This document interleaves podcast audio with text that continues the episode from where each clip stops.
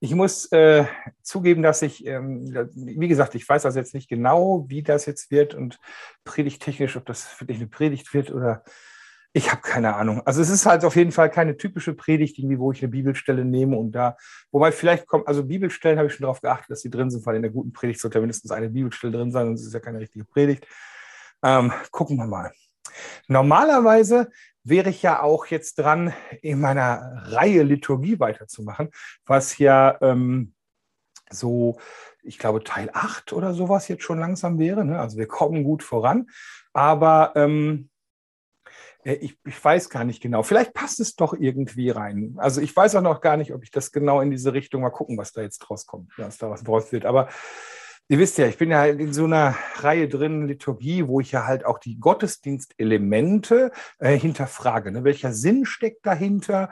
Also zum Beispiel das Eingangsvotum haben wir darüber gesprochen. Ne?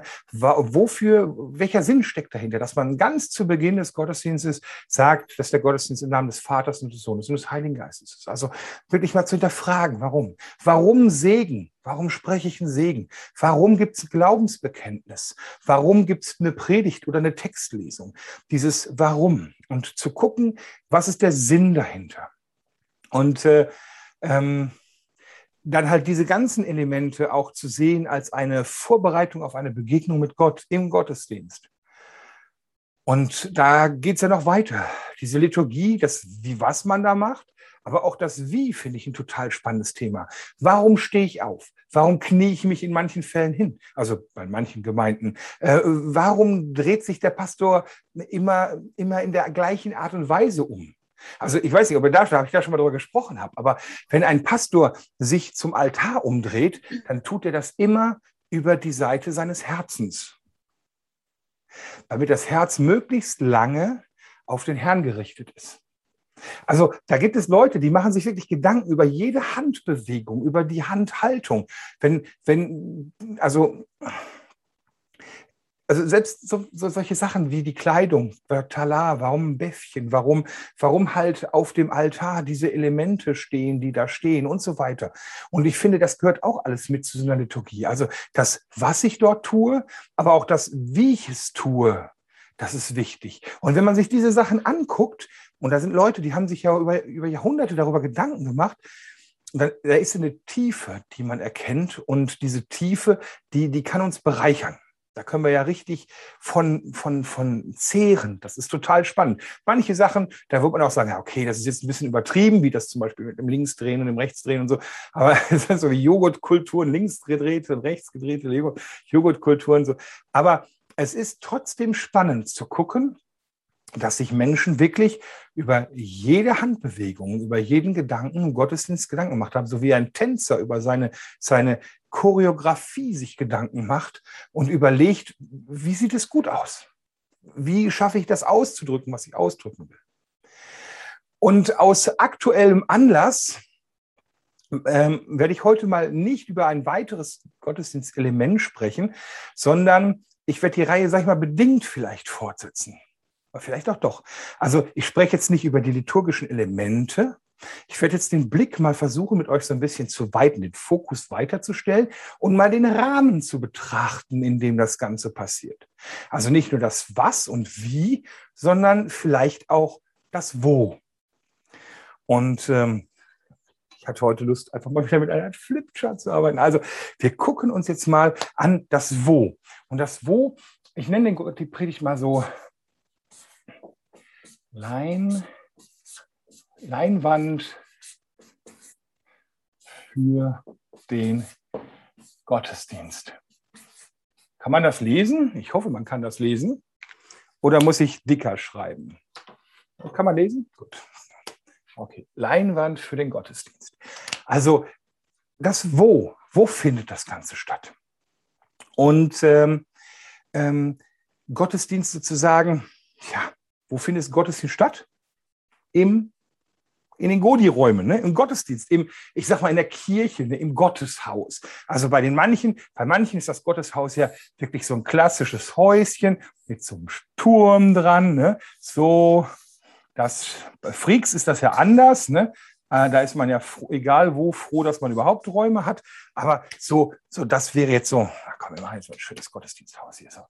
Wo findet der Gottesdienst statt? Natürlich im, guck mal, hier so ein schöner, und da ist hell erleuchtete Fenster, richtig einladend. Yeah. So. Okay, okay. Also, worum geht es heute? Um das Gotteshaus als den Ort, wo der Gottesdienst stattfand. Das ist unsere Leinwand für unseren Gottesdienst, okay? Und ich habe jetzt so schöne Sachen gesagt, so wie einladend beleuchtet, einladend schön, gemütlich. Aber ich glaube, das geht noch weiter. Es geht hier nicht nur darum, dass wir schöne Häuser haben, dass wir gemütliches haben oder, oder halt halt, manche haben ja Wert darauf gelegt, dass es möglichst sakral ist, irgendwie mit großen Fenstern, hohe Türme und hohe Bögen und so. Ähm, das unterstreicht ja was. Den Raum, den wir nutzen, der unterstreicht etwas, das Wie und das Was. Der Baustil zum Beispiel, habe ich ganz gerade auch gesagt, viele gotische Kirchen so nach oben aufgerichtet. Wenn du in den Kölner Dom reinkommst, das ist alles so nach oben gestreckt, das, das macht was mit einem, das hat was Sakrales. Ne? Man fühlt sich sofort klein und man hat das Gefühl, dass alles auf den Himmel ausgerichtet ist in diesem Gebäude. Alles ist nach oben gezogen und man fühlt sich klein und kriegt auch automatisch so ein gewisses Maß an Gottesfurcht. Ne? Einfach durch die bauliche Art und Weise, wie das Ganze dargestellt ist. Und die Farben, die man im Gottesdienst dann irgendwie auf die Altäre packt, die sich die Priester umhängen und so weiter, die bedeuten was im, im Jahr. Irgendwie in der Zeit, in der Passionszeit trägt man Farben des Blutes. Irgendwie äh, zu Pfingstzeiten trägt man Farben des Heiligen Geistes und, und so weiter. Und genauso bei den Freaks. Also wenn ich die Hagener Freaks-Räume angucke, da stehen Sofas. Äh, Sofas, vollkommen andere Aussage als Bänke, als Kirchenbänke, die vielleicht praktischer sind, wenn man ständig aufstehen und hinknien muss. Ne? Dann sind Kirchenbänke praktischer. Aber das Sofa, das ist einladen, das ist, das irgendwie, und es unterstreicht was. Also der Gottesdienstraum, an dem wir das Ganze stattfinden lassen, unterstreicht unseren Gottesdienst und unterstreicht, und ich möchte diese Predigt jetzt auch gleich weiterfassen, unterstreicht eigentlich auch unser Gemeindeleben. Es ist die Orte, an denen wir uns treffen, sind eine Leinwand dafür, wo wir Gemeinde bauen, wie wir Gemeinde leben, wie wir Gottesdienst leben. Und deshalb möchte ich, bevor ich irgendwie weiter über Räume spreche, möchte ich auf jeden Fall mal betrachten, was ist, warum treffen wir uns überhaupt? Was ist Gottesdienst? Was ist Gemeindeleben?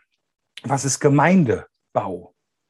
Und ich weiß nicht, ob ihr euch noch daran erinnern könnt. Zu Zeiten von Corona, also sind ja immer noch, ne, aber zu Beginn von Corona, da habe ich mal eine Predigt darüber gehalten, wo es um den Kern ging und wo ich gesagt habe, so, jetzt bricht alles weg. Wir dürfen uns nicht treffen. Wir können es nur per Zoom treffen. Lobpreis ist vielleicht noch nicht möglich, weil wir das Equipment noch nicht dazu haben und so weiter und so fort. Und, und so die Frage gestellt, was ist nötig, was ist uns wichtig, darum zu kämpfen? Was ist vielleicht auch unwichtig?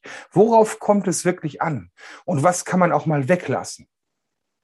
Und jetzt nach gut, fast zwei Jahren Corona, kann man fast sagen, anderthalb bis zwei Jahren Corona, glaube ich, wenn man jetzt diese Frage nochmal stellt, sehen wir Sachen ganz anders.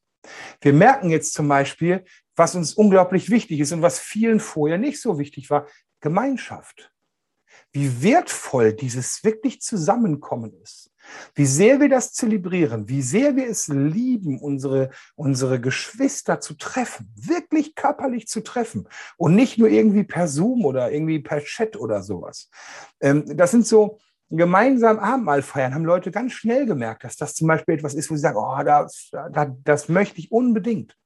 Und ich finde es absolut spannend zu sehen, was diese, diese Corona-Geschichte, also das war ja, ist ja Kacke, ne? Corona ist Kacke. Aber so aus dieser Zwangslage haben wir, was können wir was Positives ziehen? Nämlich eine Klarheit darüber, was uns wirklich wichtig ist. Und die Frage nach dem Zweck. Was ist unser Zweck? Was ist der Sinn? Was, was machen wir hier eigentlich? Warum machen wir das Ganze? Was ist unser Auftrag vielleicht? Und wenn wir jetzt weitergehen und fragen, okay, was ist denn jetzt ähm, bei Räumen, also ihr überlegt jetzt ja, die Räume vielleicht, sind die nötig, sind die nicht nötig, sind andere Räume dran oder so. Und auch da ist wieder die Frage nach dem Warum und dem Zweck und dem Auftrag total wichtig. Und man fragt sich, brauchen wir die Räume oder brauchen wir sie nicht? Aber vielleicht sollte die Frage eine andere sein, nämlich die Frage nach dem Warum, nach dem Zweck, nach dem Auftrag.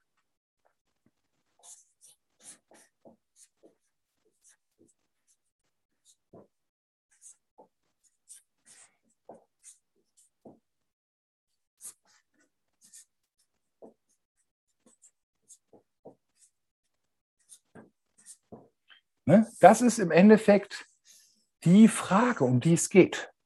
Auch wenn wir uns überlegen, ja, wollen wir Räume, wollen wir nicht Räume, das ist die Frage, um die es geht. Die Frage nach dem Zweck, nach dem Auftrag, nach dem Warum. So. Und das ist die Frage, die man sich stellen muss, auch wenn wir überlegen, wollen wir einen Gottesdienst machen? Wie soll der Gottesdienst aussehen? Wollen wir Gemeinde bauen? Wie soll die Gemeinde aussehen? Wollen wir Räume haben? Wie sollen die Räume aussehen? Da ist immer die Frage nach dem Zweck. Und da musste ich mich dran erinnern, ich bin selber kein Architekt, aber ich habe zwischendurch mit Architekten zu tun. Und so einer der, der Standardsätze, die ja immer seit, seit glaube ich, den 70er Jahren durch die Architektendörfer ge, getrieben werden, ist ja dieser Satz Form follows Function. Ich weiß nicht, ob ihr das schon mal gehört habt. Also der, die Funktion ähm, also, beziehungsweise die, die Form ähm, ergibt sich, also die Form muss der Funktion, dem Auftrag folgen. Ne? Also der, der Ort sollte einem Zweck dienen. Also zu welchem Zweck dient, dienen eure Gemeinderäume? Zu welchem Zweck dient das Gotteshaus, die Kirche? Form follows Function. Ich finde den Satz so schön, den muss man nochmal aufschreiben. Also Form follows Function. Dion. Funk. Dion. so, und ähm, äh, dieses Ding ist auch übrigens auch bei Architekten viel zu häufig, viel zu ähm, plattgetreten worden. Ne? Aber ich glaube, hier passt das ganz gut. Der Ort, an dem wir uns treffen, sollte einen Zweck dienen. Also, welchen Zweck hat die Gemeinde? Welchen Zweck haben die Jesus Freaks Hagen? Und wenn man jetzt mal so guckt, Gemeinde, Gemeinde, viele denken, brauche ich nicht. Ne? Also denken immer ganz viele Nicht-Christen so, wofür brauche ich das? Also, oder Christ, manche, manche denken so, ach, ich kann doch alleine Christ sein, ich mein Leben mit Gott und so und zwischendurch gehe ich mal irgendwo hin, aber, aber eigentlich brauche ich das nicht. Aber ich glaube, dass Gemeinde einen klaren Sinn von Gott gegeben bekommen hat. Wir sollen Gemeinde bauen. Und, und dazu eine Bibelstelle, Apostelgeschichte 2, ab Vers 41 können wir das lesen. Und zwar, da geht es um die Urgemeinde. Da fällt Pfingsten, also da fällt der Heilige Geist zu Pfingsten. Dann haben wir den äh, Paulus. Und der Paulus, der äh, hält eine schöne Predigt. Und da bekehren sich ganz viele. 3000 Männer plus Frauen plus Kinder. Und ähm, dann passiert Folgendes. Apostelgeschichte 2, Abvers 41. Die nun sein Wort annahmen, ließen sich taufen. Und an diesem Tag wurden hinzugefügt etwa 3000 Menschen. Sie blieben aber beständig in der Lehre der Apostel und in der Gemeinschaft und im Brotbrechen und im Gebet. Es kam aber Furcht über alle Seelen und es geschahen auch viele Wunder und Zeichen durch die Apostel. Alle aber, die gläubig geworden waren, waren beieinander und hatten alle Dinge gemeinsam. Sie verkauften Güter und Habe, teilten sie aus unter ähm, unter alle, je nachdem es einer benötigt hatte. Und sie waren täglich einmütig beisammen im Tempel und brachen das Brot hier und dort in den Häusern, hielten die Mahlzeiten mit Freude und lauterem Herzen und lobten Gott und fanden Wohlwollen beim ganzen Volk. Der Herr aber fügte täglich zur Gemeinde hinzu, die gerettet wurden. Das ist so die Entstehungs, der Entstehungsbericht der ähm, Apostelgeschichte äh, der Urgemeinde. Und ich möchte jetzt nicht diese typische fünf, diese, diese fünf Aufträge der Gemeinde Predigt halten. Ne? Das ist nochmal ein anderes Thema, kann ich auch mal irgendwann machen oder so, aber wahrscheinlich habt ihr schon welche gehört. Und wenn nicht, dann könnt ihr das auch gerne mal in einer kleinen Gruppenarbeit gemeinsam erarbeiten, was da so für euch drinsteckt. Aber hier sind so hier leitet man eigentlich die Aufgaben ab, die eine Gemeinde hat. Man findet hier verschiedene Dinge. Also zumindest zum Beispiel findet man hier Jüngerschaft. Ne? Wir finden hier Jüngerschaft. Oder äh, also wir finden Anbetung. Wir finden Gemeinschaft, die die Leute haben. Wir finden Evangelisation, also es, es kommen Leute hinzu. Und wir finden Diakonie beziehungsweise Dienst. Das ist dieses Jaget-Prinzip. Ich weiß nicht, ob ihr schon mal gehört habt. Auftrag der Gemeinde, ne? Jaget. Ne? Jüngerschaft, Anbetung, Gemeinschaft, Evangelisation und Dienst. So, jaget dem Herrn nach. Ne? So ein bisschen falsch geschrieben, aber egal. Also jaget. Ne? So, und das, das, das können wir in der Apostelgeschichte 2, ich schreibe das auch nochmal dazu.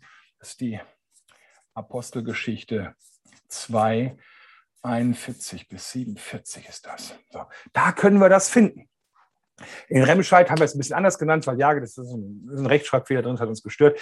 Ähm, da, wir wollen eine geile Gemeinde bauen, haben wir das genannt. Eine geile Gemeinde. Geil steht für gewinnend, evangel äh, nee, gewinnend, entwickelnd, engagiert. Nee. Ah, nochmal. Gewinnend, entwickelnd, äh, integrierend, lebendig, engagiert und geile. Ich komme durcheinander. Geile. Wie peinlich. Ne? Das darf der Wolfgang nicht hören. Das muss ich raus, rauspiepsen. Ne? Ich verkacke es hier gerade. Also wir wollen eine geile Gemeinde bauen. Im Endeffekt ist das genau das Gleiche. Das sind die Aufgaben, die eine Gemeinde hat. Ja, wie man es nennt, ist egal. Aber hier steht es drin.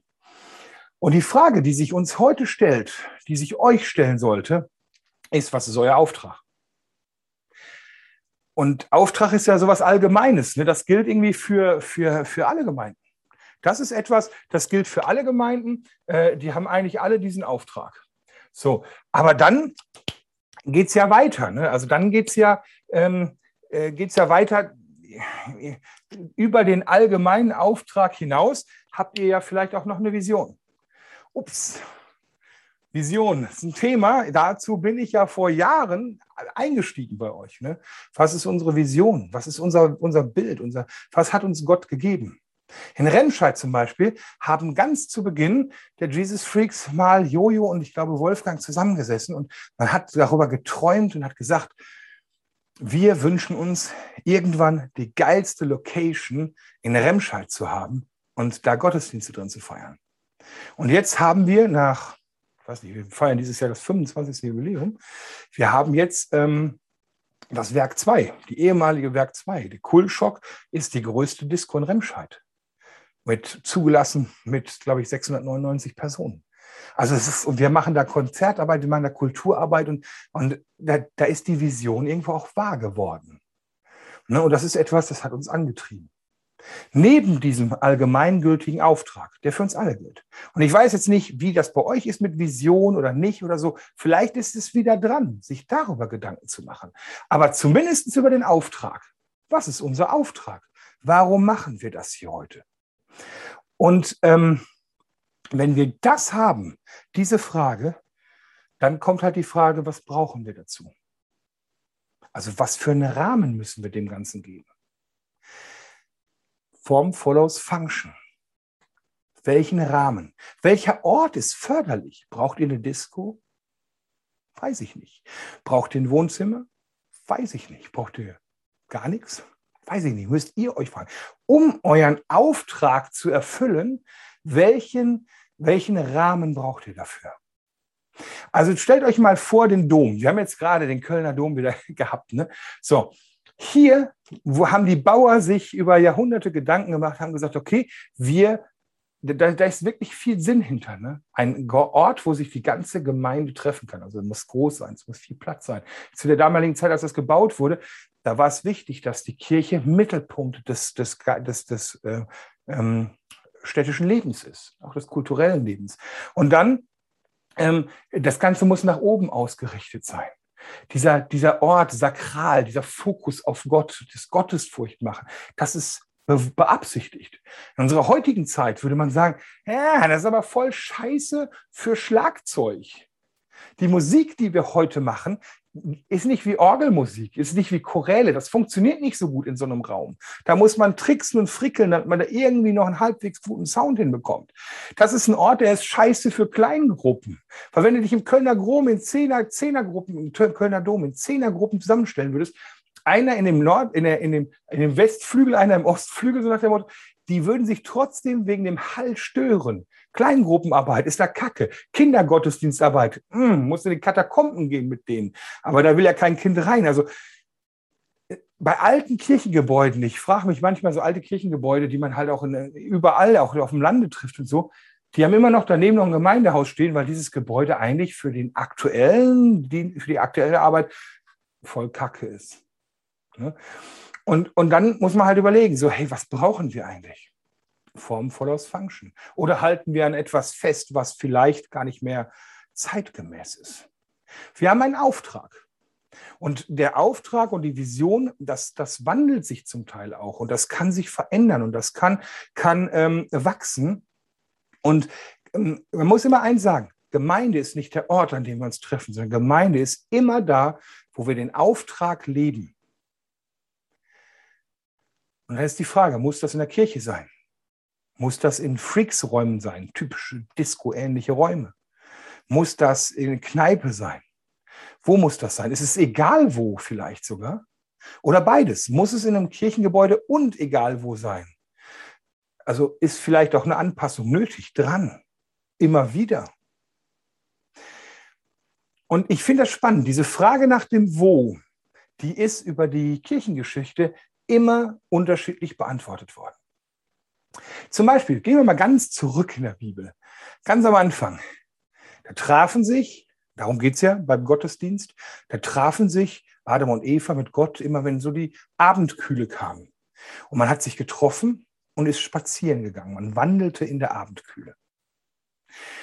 Dann Altes Testament, da immer da, wo Gott irgendwas getan hat, wo er jemanden getroffen hat oder so, da hat man da hat man Altäre gebaut. Ein Altar, aus, meistens aus Stein, hat man einen Steinaltar gebaut, hat darauf ein Opfer dargebracht. Egal, wo das dann passiert ist. Hier hat irgendwie, äh, steht ein Altar, weil Gott da dem, dem Jakob begegnet ist oder was auch immer. So, da stehen immer verschiedene Altäre, überall da in der Gegend rum. Und da, da hat Gott was getan. Das ist ein Ort der Begegnung. Und dieser Altar steht dafür. Es ist ein Ort der Anbetung, weil da wurde dann auch geopfert. Es ist ein heiliger Ort. Und spannend ist, dass diese heiligen Orte im, im Israel, Israel überall zu finden sind. Überall. Und irgendwann gab es dann den Tempel. Jerusalem, den Tempel, wo dann alle hinkommen. Ein Ort der Begegnung. Ein Ort. Man kommt zusammen. Es ist wieder ein heiliger Ort. Zusätzlich zu diesen Altären, Orten, die auch heilig sind, die überall verstreut sind. Und hier werden schon so zwei Sachen deutlich ein Überall und heilige Orte. Dann gucken wir uns die Urgemeinde an. Gerade das, was ich vorgelesen habe, Vers 46. Sie kamen täglich einmütig beisammen im Tempel und brachen das Brot hier und dort in den Häusern. Der Tempel war noch aus dem Judentum deren heiliger Ort, wo Gott ist. Und es ist ja der gleiche Gott, und das wissen sie auch. Es ist nicht mehr ihr Tempel, sage ich mal, weil es ist das Haus der Juden. Aber sie kommen trotzdem dahin, um dort heilig Gott anzubeten, um ihm die Ehre zu geben. Jesus geht in den Tempel, um dort seine neue Lehre zu verbreiten. Obwohl ja Judentum und Christenheit dann irgendwann sogar ja, nicht mehr so gut aufeinander klarkamen. Aber, aber die Christen gehen immer noch in diesen Tempel, weil das ist dort der Ort, wo sie vielleicht auch evangelisieren, wo sie mit anderen sprechen über diesen Jesus. Ne? Kirchengebäude waren damals noch nicht erlaubt. Aber ähm, ähm, wie gesagt, man geht in den Tempel. Und das Zweite, äh, man geht in die Häuser. Man geht in die Häuser. Also, äh, wo steht das da? Und brachen das Brot hier und dort in den Häusern. Brotbrechen, also das Abendmahl feiern, ist Gemeinschaft mit Gott und mit der Gemeinde haben. Und das haben sie in ihren Häusern verteilt, überall, wie diese Altäre. Und sie haben Gemeinschaft mit Jesus, sie haben Gemeinschaft mit Gott und sie haben Gemeinschaft untereinander. Da ist der heilige Ort überall. Und dann sind sie auch in der Stadt. Und das finde ich auch einen ganz wichtigen Aspekt, den man hier sieht. Sie, sie sind in der Stadt. Da steht, und, man, und, und sie fanden Wohlwollen beim ganzen Volk. Das bedeutet, das Volk sieht sie.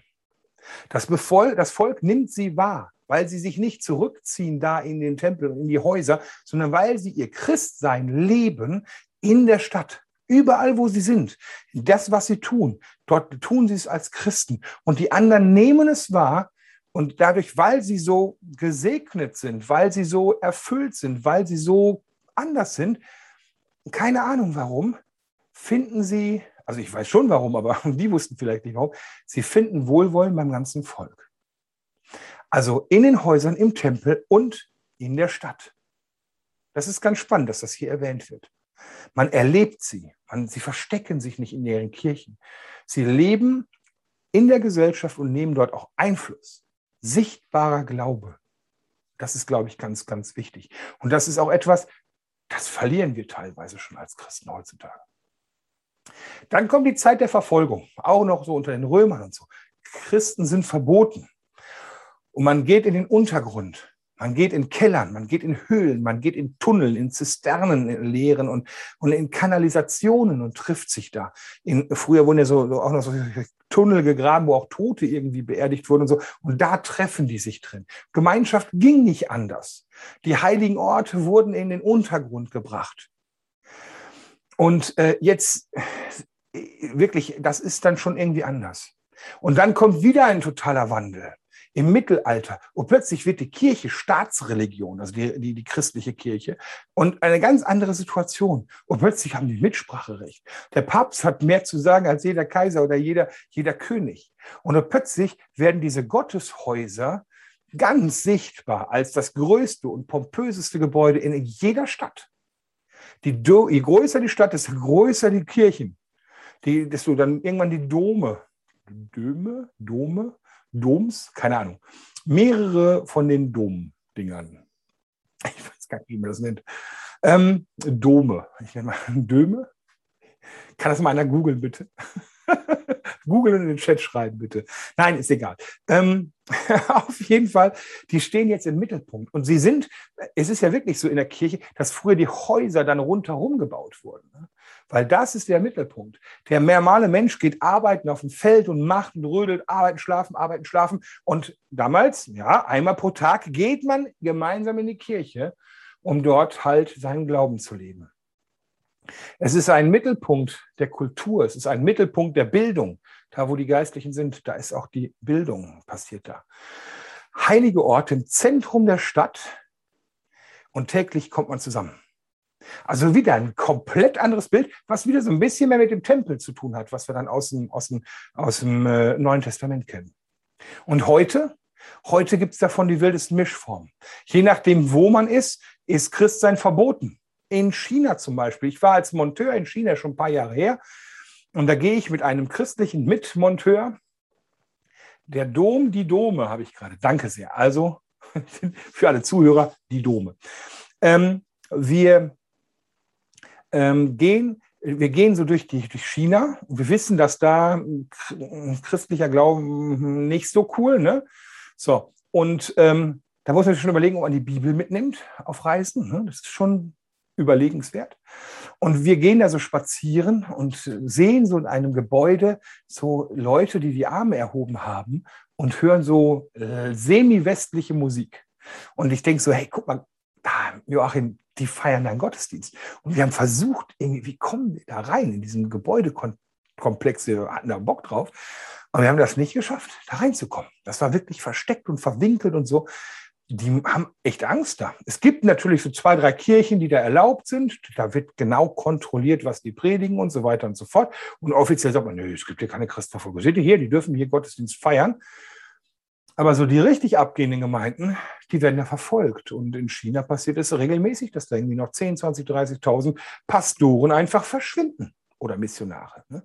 Die werden dann irgendwie, die enden in irgendwelchen Umerziehungslagern. Keine Ahnung, das ist nicht cool. Und es gibt noch andere Länder, da ist es noch viel schlimmer.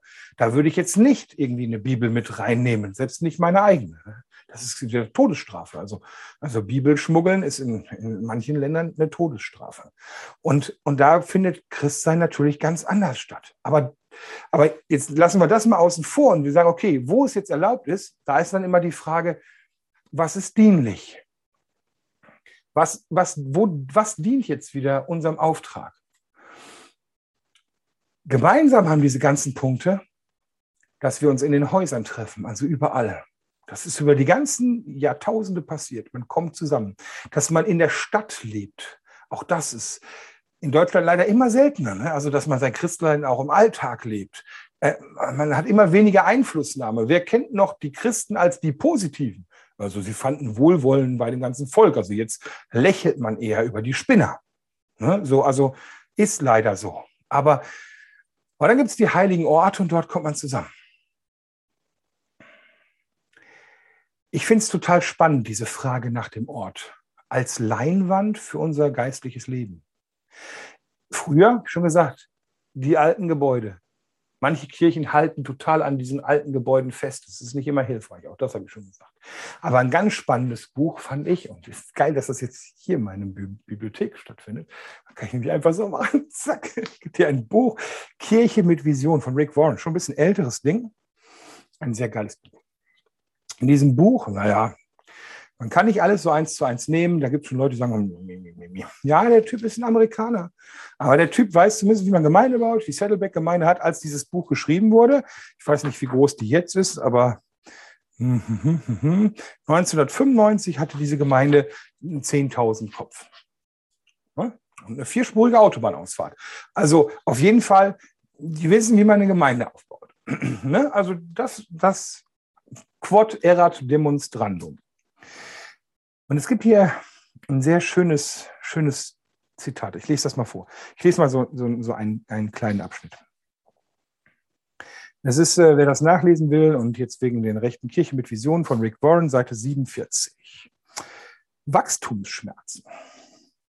Saddleback hat in seiner kurzen Geschichte stets Wachstumsschmerzen gehabt.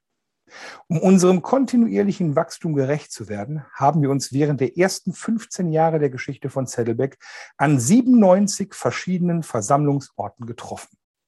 Jedes Mal, wenn wir aus einem Gebäude herausgewachsen waren, mussten wir wieder umziehen. Wir haben oft gescherzt, dass man den Gottesdienst von Saddleback besuchen könnte, wenn man uns nur finden würde. Wir machten Witze darüber, dass das unser Weg sei, um wirklich clevere, clevere Leute anzuziehen. Wir trafen uns in vier verschiedenen Highschools, zahlreichen Grundschulen, Bankgebäuden, Erholungszentren, Theatern, Bürgerhäusern, Restaurants, großen Privathäusern, Bürogebäuden, Stadien, bis wir schließlich ein Hightech-Zelt mit 2300 Plätzen errichteten. Wir hatten das Zelt jedes Wochenende bei vier Gottesdiensten voll ausgenutzt, bis wir endlich unser erstes Gemeindegebäude bauen konnten. Ich habe den Eindruck, dass die meisten Gemeinden zu früh und zu klein bauen. Der Schuh darf nie dem Fuß sagen wollen, wie groß er wachsen darf. Ich werde oft gefragt, wie groß kann eine Gemeinde ohne eigenes Gebäude werden? Die Antwort lautet, ich weiß es nicht. Zettelbeck traf sich 15 Jahre lang und wuchs auf 10.000 Mitglieder an, ohne ein eigenes Gebäude zu haben. Also weiß ich, dass es zumindest bis 10.000 Personen möglich ist. Ein Gebäude zu haben oder nicht zu haben, sollte nie ein Hindernis für eine Welle des Wachstums werden dürfen. Menschen sind weit wichtiger als Besitz oder Gebäude ein, eine spannende Geschichte, ne? wenn man sich überlegt, was ist dran. Also die haben immer wieder überlegt, okay, und es passt nicht und wieder was Neues und wieder was Neues. Und neun, also fast 100 Mal umziehen, finde ich jetzt schon krass. Ne? So. Aber Form follows Function. Was ist der Auftrag? Bei denen war der Auftrag, größer werden, größer werden, größer werden. Was ist unser Auftrag? Bei den Freaks haben wir nie so gedacht. Ja, also das muss man mal sagen. Egal welche Jesus-Fix-Gruppe, aber selten so gedacht. Besonders kleine Gruppen, da prägt der Geldmangel den Wunsch nach Räumen. Man möchte erwachsen werden, man möchte echte Gemeinde sein, man möchte irgendwie, und das geht doch gar nicht, wenn ich keine eigenen Räume habe. Ne? Also wenn ich jetzt ein eigenes Kirchengebäude habe und sagen kann, hier, das sind unsere Freaksräume, das ist der Monoplex in Ennepetal oder das ist der Kultschock in Remscheid oder, oder das Krützenmütze wird sich keine Namen nicht aussprechen in Hamburg. Also man, man braucht ja irgendwie die Räume. Ne? So, und, und das ist der Wunsch. Und meistens kann man sich das Ganze nicht leisten. Und sobald man sich das irgendwie zusammenkratzen kann, dann möchte man diese Räume haben und die sollen dann so stylisch wie möglich sein. So freakish wie möglich. Hauptsache Räume. Nur dann fühlt man sich irgendwie ernsthaft an. Nur dann fühlt man sich irgendwie als echte Gemeinde an. Also zumindest reflektiere ich das manchmal so, auch in meinem Denken. Und wenn dann Leute sagen, naja, wir treffen uns irgendwie im Wohnzimmer oder sowas, dann denkt man so, okay, die sind noch so ganz am Anfang. Oder okay, denen geht es nicht so gut. Oder keine Ahnung. Die hier hatten bis 10.000 Leute keine eigenen Räume. Das hat sie nicht gestört. Besser ist die Frage, was dient unserem aktuellen Auftrag? Was ist unser Auftrag? Also diese zwei Aspekte, die ich hier finde, und jetzt male ich mal wieder ein bisschen was, es gibt zwei Aspekte, die ich finde.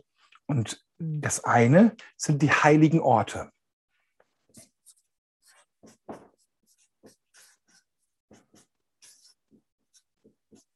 Heilige Orte. Ne? Das ist das eine.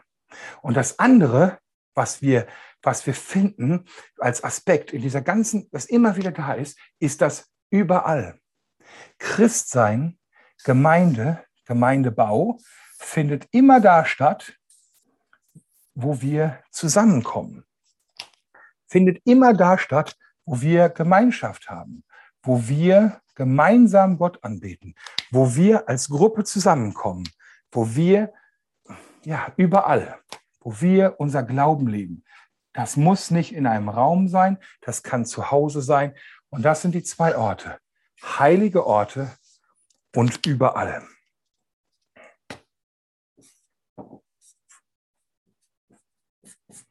Und das sind die beiden Dinge, die ich sehe nach der Frage, warum Zweck Auftrag. Einmal haben wir das hier, die heiligen Orte, und das andere hier, das überall. Wir brauchen Orte, die können im Wohnzimmer sein, die können im Kirchengebäude sein, die können zentral sein, wo wir Gott anbeten, wo wir Gott begegnen, wo wir ihm die Ehre geben, wo er im Fokus steht. Und ich erlebe es selber bei mir, dass es mir nicht so leicht fällt, Gott den Fokus zu geben in meinem Arbeitszimmer, weil ich hier noch andere Dinge tue. Und ich werde abgelenkt.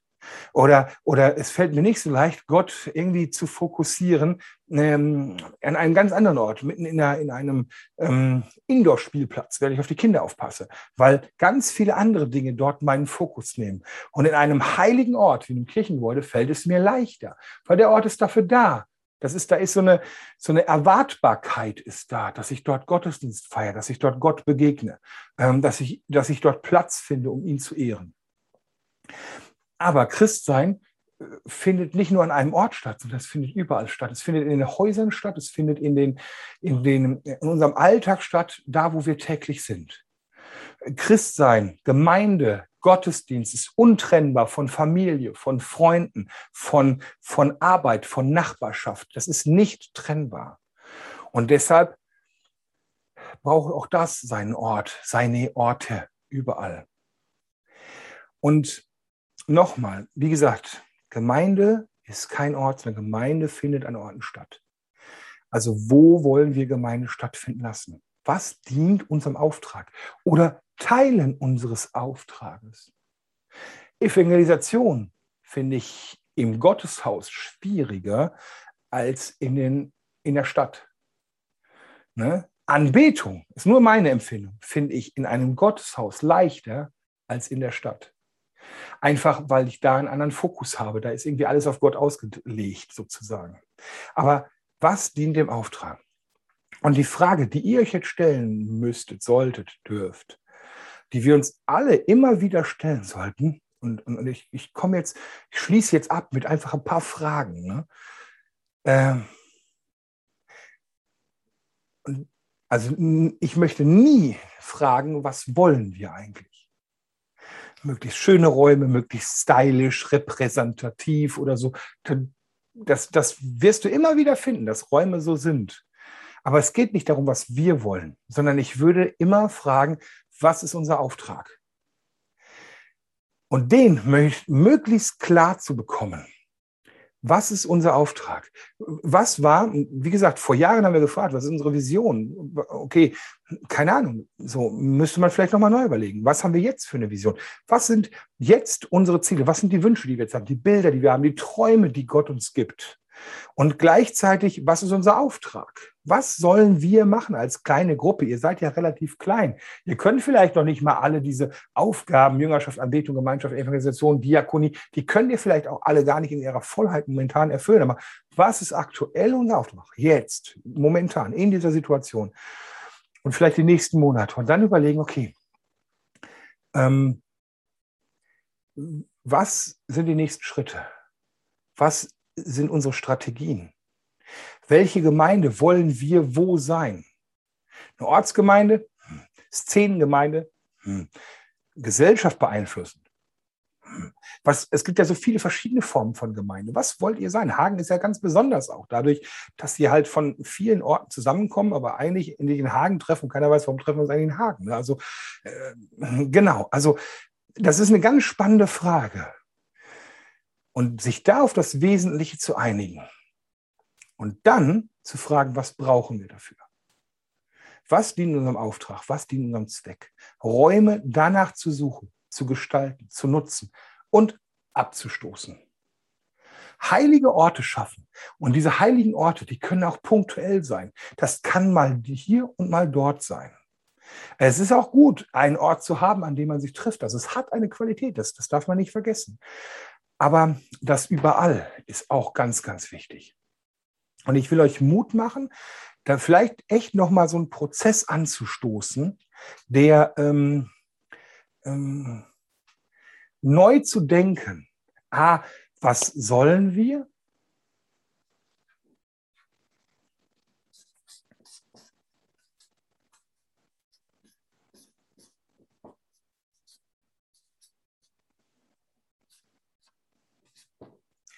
Was sollen wir? Das ist der Auftrag.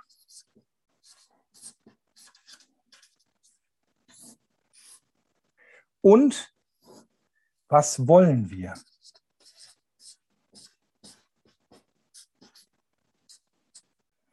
Was wollen wir? Das ist die Vision. Das sich neu zu überlegen. Und das, wenn man da zumindest grob die nächsten Schritte weiß, kann man das noch lesen? Ja, okay, gut. Äh, da, das dann sozusagen auch wirklich aktiv gemeinsam umsetzen. Ihr seid eine kleine Gruppe, ihr habt einen kleinen Kern, aber da findet man, glaube ich, kann man sogar noch leichter diese Aufgaben finden, weil nicht 100, 100 Leute zusammen sich diese Frage stellen.